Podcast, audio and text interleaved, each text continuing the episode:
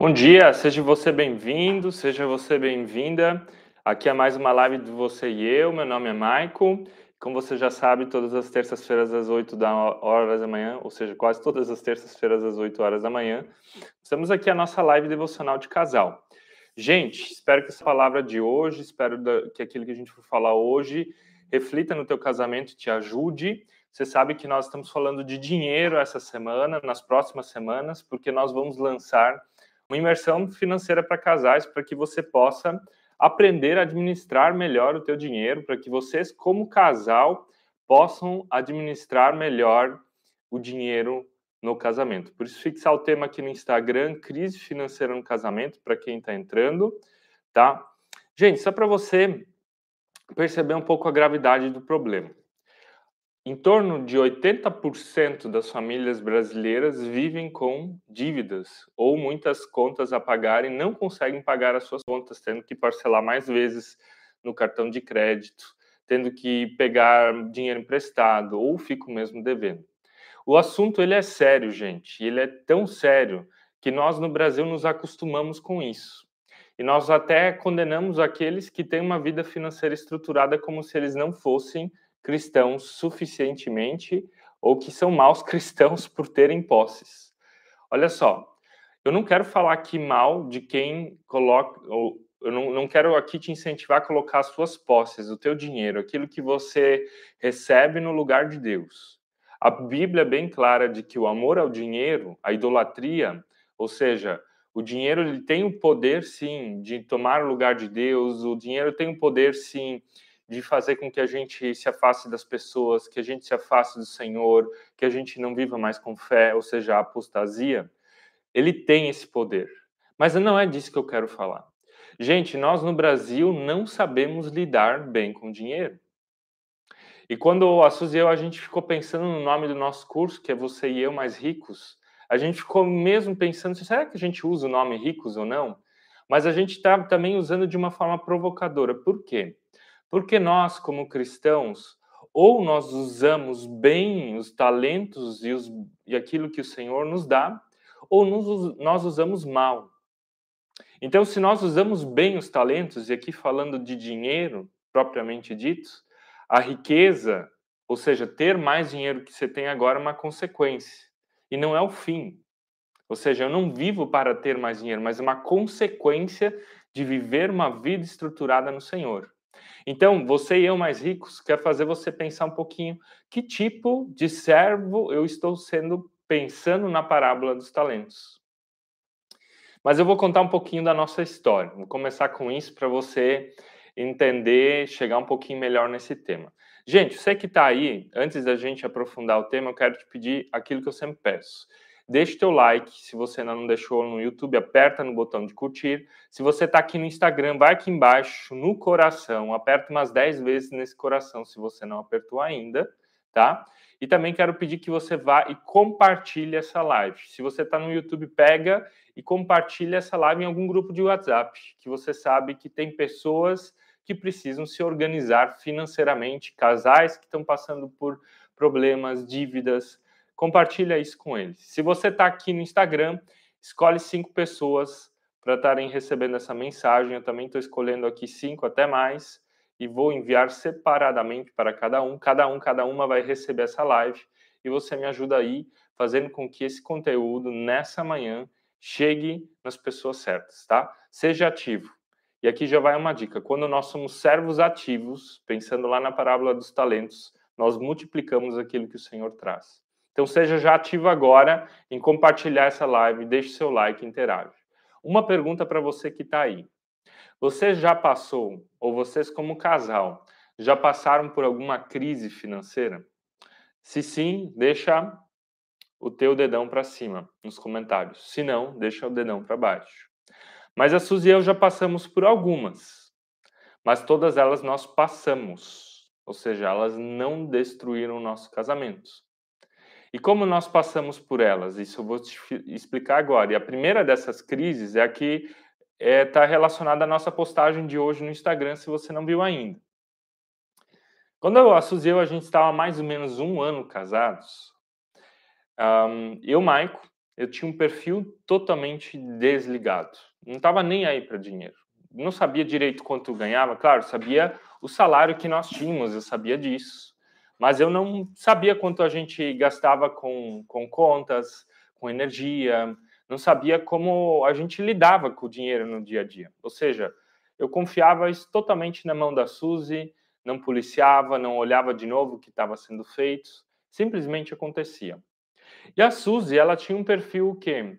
Um perfil de gastadora. E aqui eu não estou falando mal da Suzy, a Suzy também fala isso nas nossas palestras. Ou seja, na mentalidade da Suzy de dinheiro era aquilo que eu ganho, eu preciso gastar.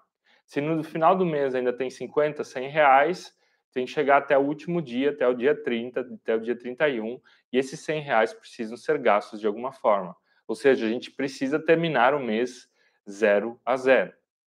E assim nós vivemos o nosso primeiro ano de casamento. Tudo aquilo que a gente ganhava de salário e, e, e bens, e, e, às vezes alguém dava é, um presente da avó, da madrinha, né? Dava um dinheiro a mais, não sobrava. A gente ganhava dinheiro, gastava dinheiro, ganhava dinheiro, gastava dinheiro, ganhava dinheiro, gastava dinheiro, ganhava dinheiro, gastava dinheiro.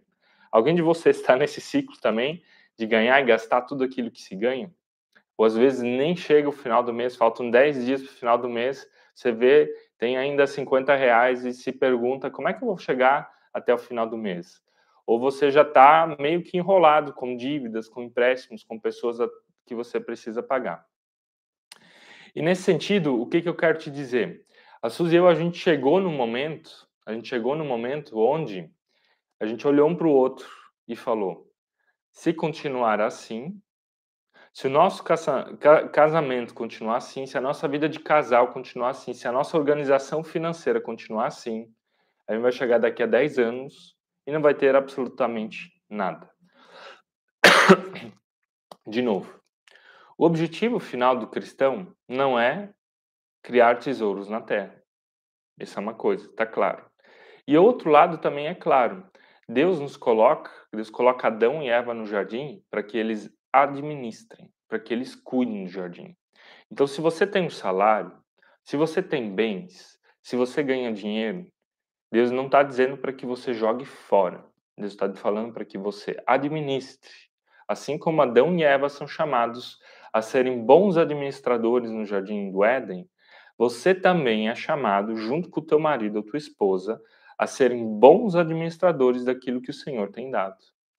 E a conclusão que a Suzy e eu a gente chegou lá foi de que nós estávamos sendo péssimos administradores dos bens que o Senhor tinha nos dado. E que se a nossa vida continuasse assim, ou a gente ia se separar, ou a gente ia criar dívidas, ou teria que pedir dinheiro emprestado, e não adiantava ganhar mais dinheiro. Claro, a gente não tinha uma baita de uma renda financeira, não, adiantaria ganhar mais dinheiro.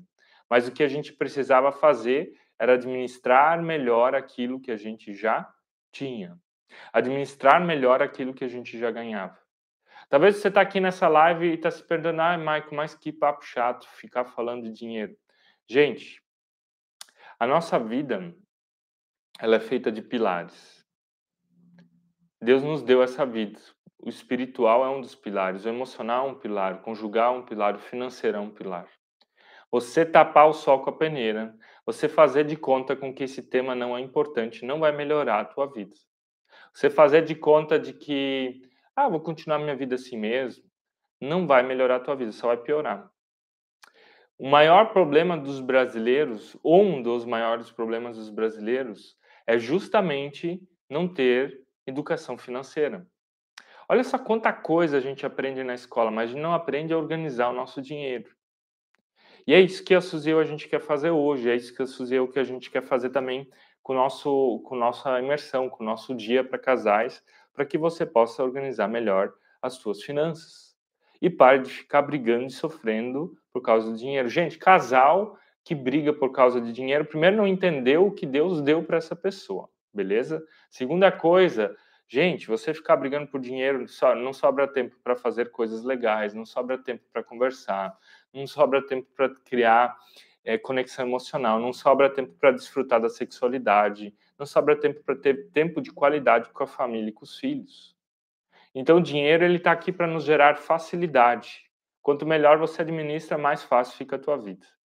E aqui eu preciso te dizer, assim como você faz uma das coisas, você faz todas as coisas. Escuta aqui comigo. Assim como você faz uma das coisas, você faz todas as coisas. Ou seja, se você ou vocês estão administrando mal o dinheiro dentro de casa, tenho certeza de que não é só o dinheiro que vocês estão administrando mal. Vocês estão administrando bem o tempo? Vocês estão administrando bem o casamento? Vocês estão administrando bem a vida? Por quê? Como a gente faz uma das coisas, a gente faz todas as coisas. Não se engane de dizer que ah, dinheiro não é importante. Não seja desligado como o Maico lá no começo do casamento. Mas eu quero te convidar agora a você tomar uma decisão sobre a tua vida financeira e a gerar um ponto de mudança, ponto de inflexão. Algo precisa mudar e não vai cair do céu nas tuas mãos. Na verdade, está caindo do céu. O fato de você estar tá aqui nessa live está caindo algo do céu, está caindo uma palavra sobre a tua vida. Agora a pergunta é: essa palavra está caindo nas tuas mãos, está caindo sobre a tua vida. E o que, que você vai fazer com isso? Continuar com os mesmos hábitos, com as velhas práticas, com os padrões comportamentais, emocionais e pecaminosos do passado?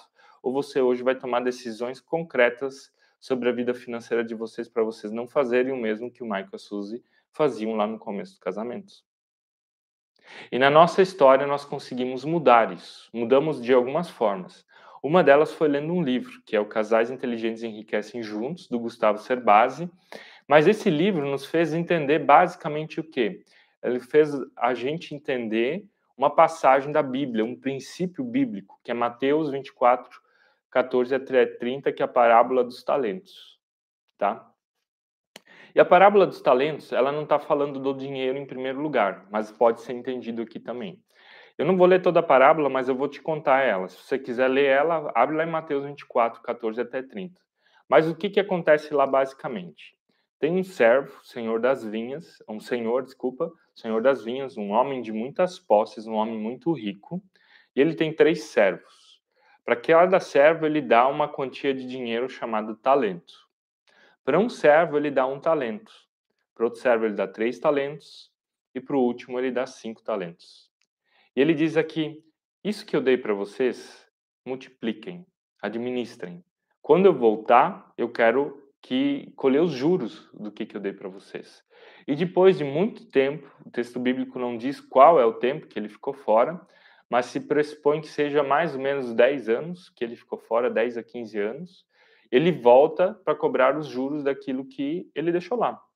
E o primeiro servo fez o quê? Ele enterrou porque ele teve medo de perder o que ele tinha. O segundo servo, ele multiplicou os três talentos, ou seja, transformou em, em seis, e aquele talento, aquele talento, aquele servo que recebeu cinco talentos, transformou ele em dez.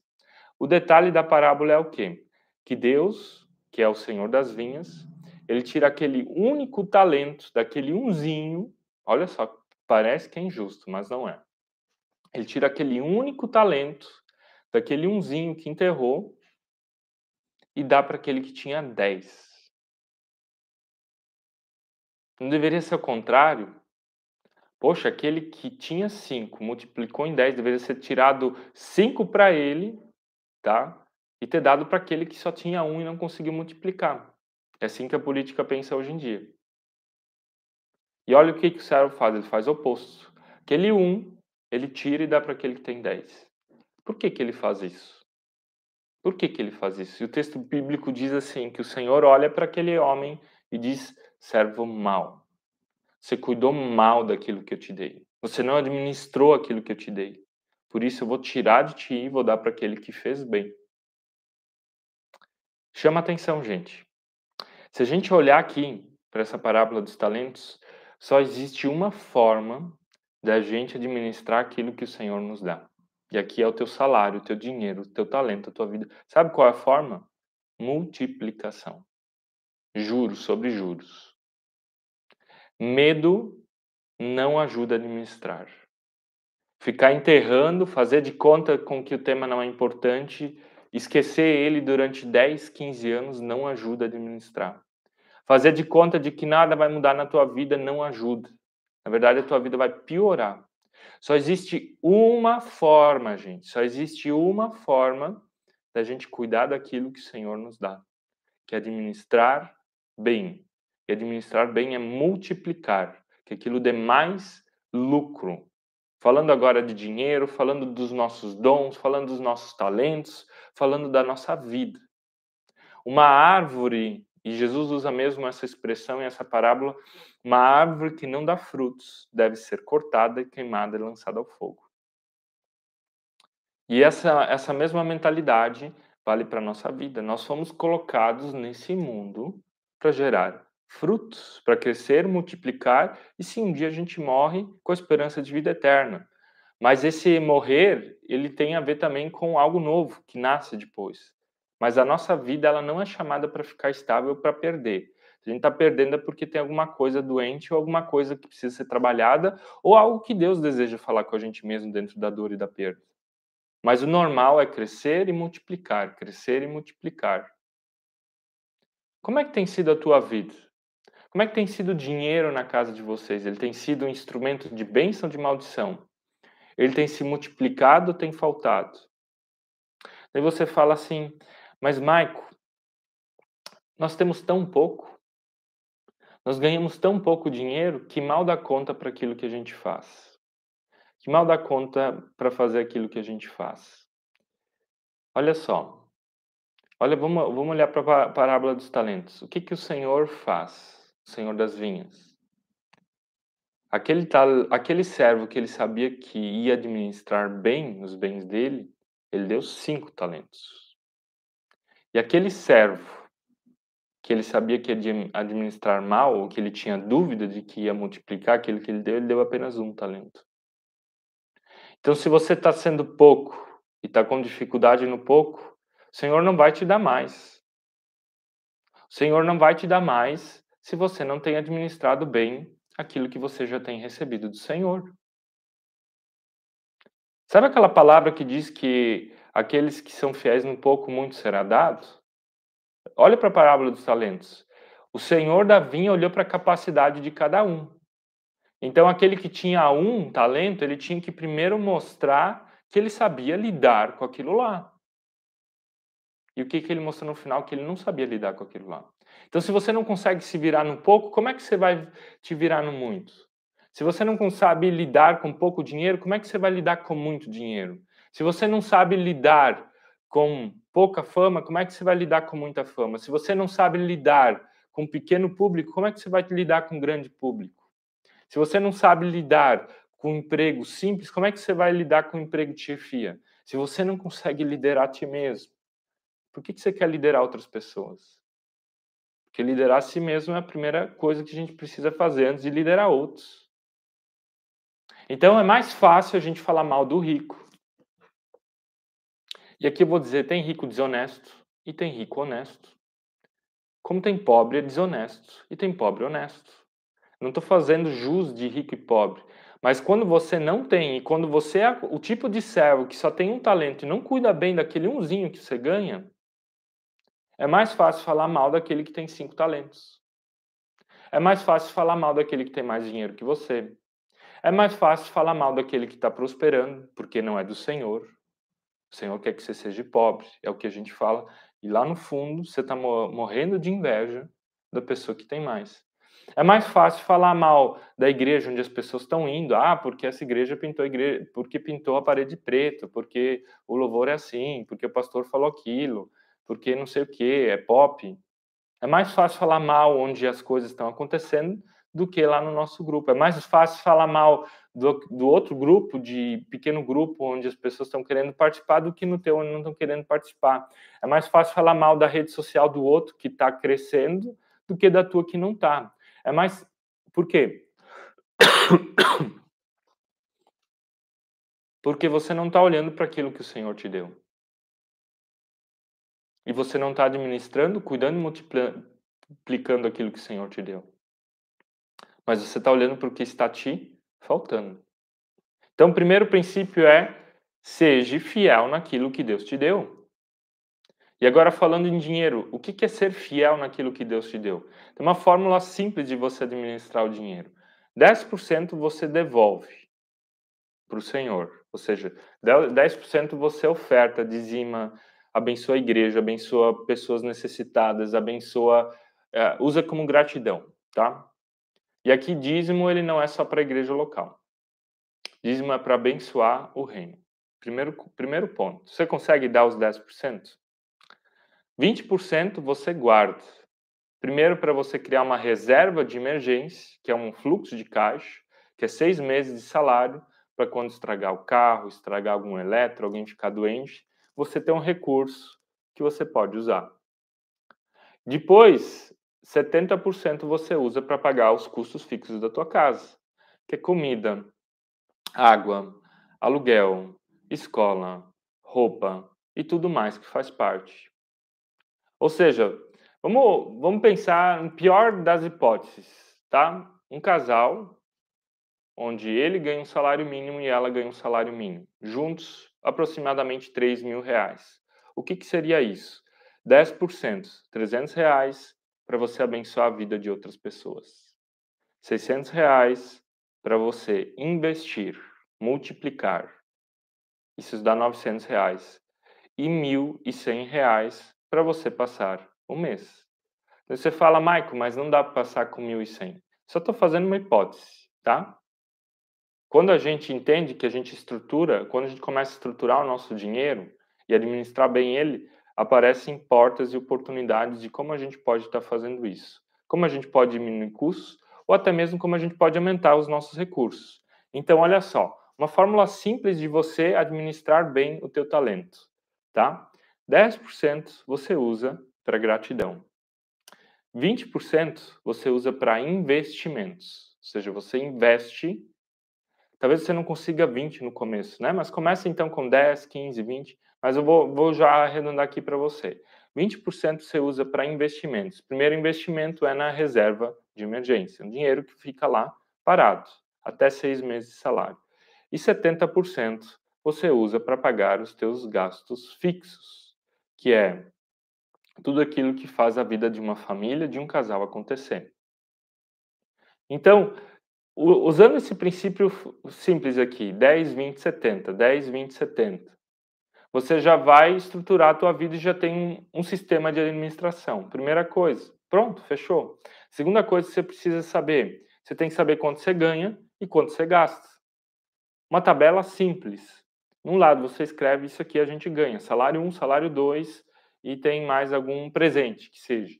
E na outra tabela você coloca todos os gastos mensais, tanto de mercado, tanto de luz, tanto de água, tanto de internet, tanto de prestações. Prestação é algo ruim, mas tá? Se você tem tanto de prestações, e ali você vai sabendo quanto você gasta. Então você faz um paralelo, você sabe como você pode estruturar isso.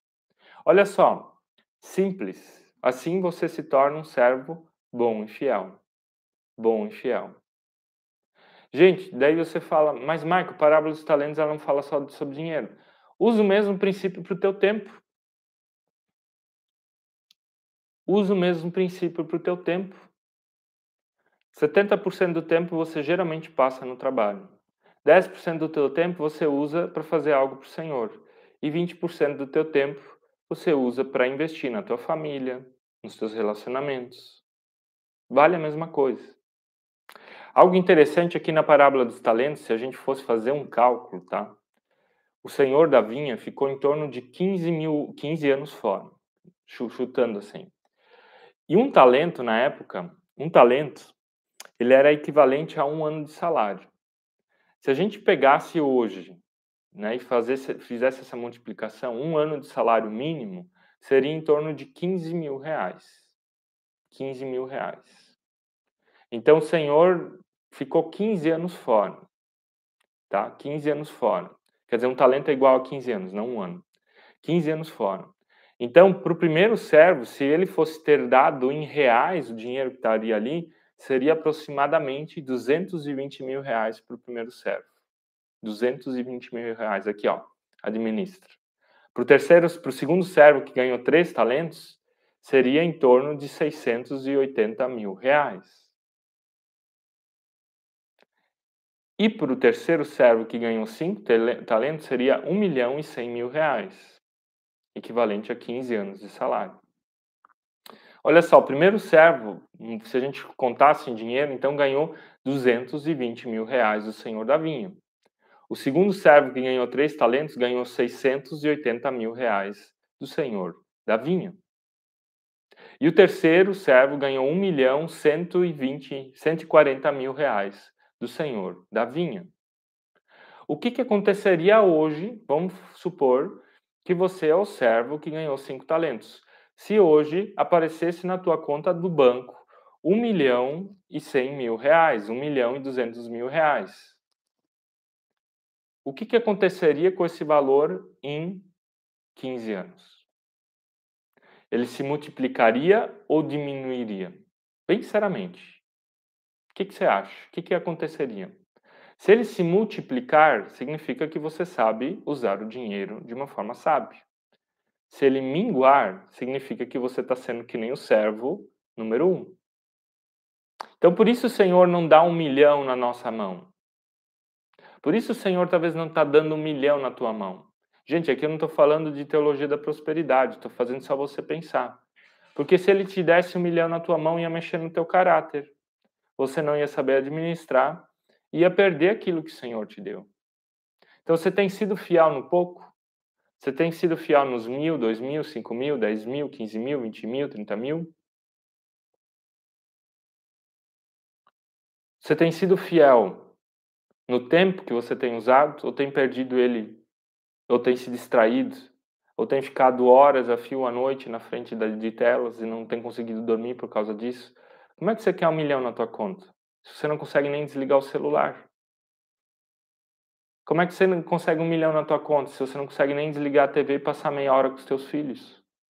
Como é que você quer um milhão na tua conta se você não consegue fazer o básico para conviver com as pessoas que Deus já te confiou? Você entende que o Senhor ele dá os talentos conforme a capacidade de cada um administrar, seja talentos financeiros, seja de tempo, seja dádivas. Então você tem cuidado daquilo que o Senhor tem te dado. Você tem administrado bem aquilo que o Senhor tem te dado.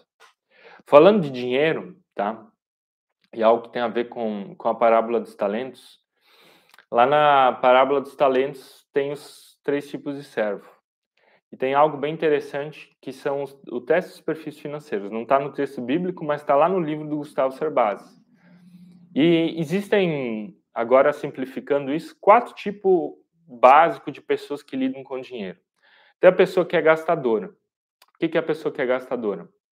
Gasta tudo que tem, faz dívida, não tem noção quanto ganha, não tem noção quanto ganha, gasta, ela não tem noção para quem que ela está devendo, ela vê uma bolsa, ela compra, ela vê uma oferta, acha que está economizando só porque está escrito promoção, ela não pesquisa preços, ela simplesmente compra, totalmente voltada ao seu impulso. O segundo tipo de pessoa é a pessoa que é desligada. Quem que é a pessoa desligada?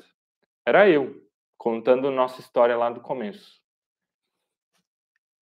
Eu sabia que eu tinha um salário, eu não era gastador, não tinha esse, essa vontade de gastar, mas assim, não conversava com a Suzy sobre dinheiro, a gente vivia a nossa vida, mas não refletia sobre o assunto. Era simplesmente desleixado em relação a isso. E o perigo de alguém que é desligado é rapidamente cair no mundo das dívidas. Ou seja, eu estava ali avoado. Eu estava ali avoado. Pensa agora que na parábola dos talentos o Senhor não fala do gastador nem do avoado, nem do desligado, tá? Porque agora vem o terceiro servo, que é o mão de vaca. Mão de vaca é um poupador. É a pessoa que vai guardando dinheiro, ela vai acumulando.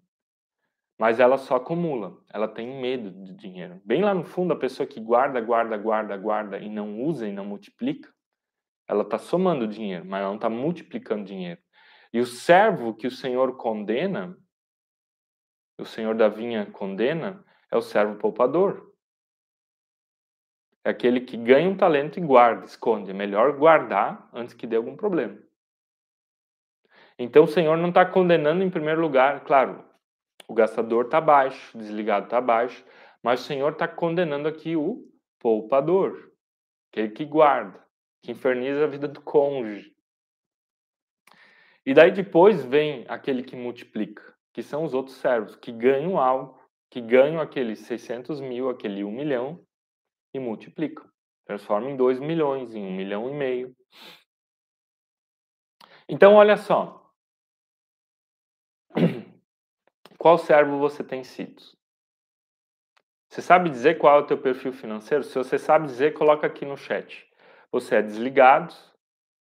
Você é gastador? Você é poupador ou é investidor? De novo, você é gastador, você é desligado, você é poupador ou você é investidor? O servo que o Senhor espera que a gente seja é o servo investidor. É aquele que transforma 1 milhão e 100 mil em 2 milhões e 200 mil e ainda ganha os 200 mil daquele que enterrou. Ou seja, ainda ganha um bônus. É esse servo que o Senhor espera que você seja, para que ele abençoe a tua vida. Gente, isso aqui é um princípio básico para a gente entender as nossas finanças, que aquilo que a gente recebe precisa ser bem administrado e precisa ser multiplicado. Falando agora da parábola dos talentos. Viver na escassez não é normal. Ficar terminando o mês sem dinheiro no bolso não é normal. Ficar pedindo dinheiro emprestado não é normal. Ficar parcelando tudo porque não tem dinheiro suficiente não é normal. Gente, nós nos acostumamos no Brasil a isso. É mentira. É mentira. O que o Senhor espera de você, o que o Senhor espera de vocês como um casal, é que vocês multipliquem que sobre dinheiro, que você oferte na vida de pessoas, que você guarde para o futuro, que você invista e que você multiplique. É isso que o Senhor espera da gente. Ele não espera o contrário de como a nossa cultura tem vivido. E ele também não espera que você fique falando mal de quem tem dinheiro, espera que você faça a tua parte. Para de ficar tirando o cisco do olho do irmão, para de ficar olhando para o outro e começa a olhar para a trave que está no teu olho. Para de ficar falando mal daquele que talvez a vida está indo bem e a tua não está indo bem porque na tua vida tem um grande, uma grande trava. Tira essa trava do teu olho, pelo amor de Deus. Tira essa trava do teu olho. Desculpa eu falar assim, mas você tem que tirar essa trava do teu olho. Aquela palavra lá do Novo Testamento de Paulo, onde ele diz que a igreja que os cristãos, eles devem chorar com os que choram. A gente ama essa palavra. Alguém está de luto, a gente chora. Alguém está sofrendo, a gente sofre junto. É importante a igreja fazer isso e colocar ao lado do oprimido, do pobre, daquele que está passando necessidade. A gente sabe fazer isso muito bem. Agora a gente não sabe se alegrar com quem se alegra. A palavra não diz tenha inveja com quem se alegra, tenha ciúme de quem se alegra. Ela diz se alegre com quem se alegra. Você tem se alegrado com aquele servo que tem multiplicado seus bens? Você tem se alegrado com aquele irmão, com aquela irmã da igreja que compra um carro novo, que o negócio está dando certo, que está sendo promovido, que trocou de país? Ou teu o teu coração está sendo corroído pela inveja, pelo ciúme, pela mágoa, pela comparação, e você fala: rico não vai para o céu, rico vai para o inferno. Lembrando que a palavra, a palavra de Jesus que diz que nenhum rico entrará no reino dos céus é, nem é assim que ele diz, mas ele diz assim: o rico não, é difícil um rico entrar no reino dos céus como um camelo passar por uma agulha. E agulha não é o buraquinho de uma agulha de tricotar, mas era uma fenda no muro de uma cidade, como no muro de Jerusalém. Um camelo passava, mas era bem trabalhoso. E o que, que ele quer dizer com isso? Que os bens muitas vezes nos impedem de seguir a Deus. É isso que ele quer dizer.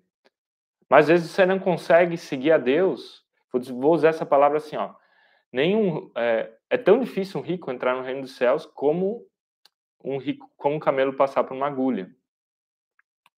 Deixa eu falar essa palavra assim: é tão difícil um ciumento entrar no reino dos céus como um camelo passar por uma agulha, cabeça de uma agulha. É tão difícil um invejoso entrar no reino dos céus como um camelo passar pela cabeça de uma agulha. É tão difícil alguém com coração cheio de mágoa, de rancor, de falácias do que um rico, do que um camelo passar pela cabeça de uma agulha. É tão difícil alguém que fala mal dos outros entrar no reino dos céus como alguém que passa pela cabeça de uma agulha. Você percebe? O texto bíblico está falando do quê? Do teu Deus. E às vezes você fala mal do rico, mas o teu Deus está sendo inveja. Você fala mal do rico, o teu Deus está sendo um coração cheio de rancor, de comparação. Você fala mal do rico, mas o teu coração está cheio de mágoa, de falta de perdão, de comparação, de questões do passado que não estão sendo resolvidas. Então é mais fácil falar mal do outro, se vitimizar e dizer Deus quer que eu seja pobre. E dizer Deus quer que eu seja pobre. Não, não é isso que ele diz. Ele elogia o pobre, porque dele será o reino dos céus. Aquele que faz isso de forma voluntária, aqueles que não tiveram oportunidades. Agora, se você está aqui nessa live, você está tendo oportunidade, você está tendo um conhecimento. Conhecimento financeiro, conhecimento teológico, um conhecimento espiritual, conhecimento conjugal. E se você está retendo conhecimento aqui e não colocar isso em prática, é como receber talentos e enterrá-los. O que, que você vai fazer com esse conhecimento? Melhor sair da live, antes que você receba mais, tá? Melhor sair, porque o Senhor vai te responsabilizar por aquilo que você está recebendo. Estou te provocando, tá? Olha só, vamos terminar essa manhã e eu quero te fazer uma pergunta. Com uma pergunta. Terminar com essa pergunta. Qual é a decisão que você toma sobre a tua vida financeira? Qual a decisão que você toma sobre o teu casamento? Essas duas perguntas. Qual decisão você toma sobre a tua vida financeira? Qual decisão você toma sobre o teu casamento a partir daquilo que você ouviu hoje? Se você quiser, escreve aqui nos comentários. Se você quiser, nos mande uma mensagem lá no direct que a gente vai te responder mas tome uma decisão. O servo que enterra o seu talento é um servo passivo, que escuta algo do Senhor, ele recebe uma ordem do Senhor e enterra por medo. O que, você vai fazer com o que você recebeu nessa manhã? Você vai enterrar ou vai tomar decisões? Que decisão você toma? Escreve ela, gente. Escreve você ela, porque quando você escreve, você está mais perto de agir. E o nosso problema hoje em dia é receber tanta informação, tanto conteúdo, mas não colocar isso em prática. Então, quero te convidar nessa manhã a colocar isso em prática. Quero desejar para a tua vida as bênçãos do Senhor, também financeiramente, porque as bênçãos do Senhor são imensas, desde a vida eterna, desde o perdão dos pecados, desde a graça de Cristo, desde a nossa criação, até bênçãos materiais que também fazem parte. Eu creio nisso. Suzy, a gente tem vivido isso e a gente crê que Deus é bom o tempo todo, a gente crê que Deus é relacional e que Deus nos criou de uma forma única, para que a gente cuide daquilo que Ele nos dá também de uma forma única e especial. Amém? Que Deus abençoe o teu dia e nos vemos na próxima terça-feira de novo aqui com mais uma live devocional de casal. Também quero te dizer o seguinte: para você que está precisando organizar a tua vida financeira, nos mande uma mensagem que a gente vai te enviar o link de inscrição da nossa imersão financeira para casais, você e eu mais ricos, onde a gente vai ficar uma tarde, um comecinho da noite, das 13 às 19 horas, ajudando você dentro do teu casamento a se estruturar financeiramente. Fechou? Pilar importantíssimo da vida de um casal. Precisando de ajuda, nos escreva. Querendo fazer parte desse dia, nos escreva, que a gente vai estar te respondendo lá. Um abençoado dia e até a próxima terça-feira. Até mais, gente.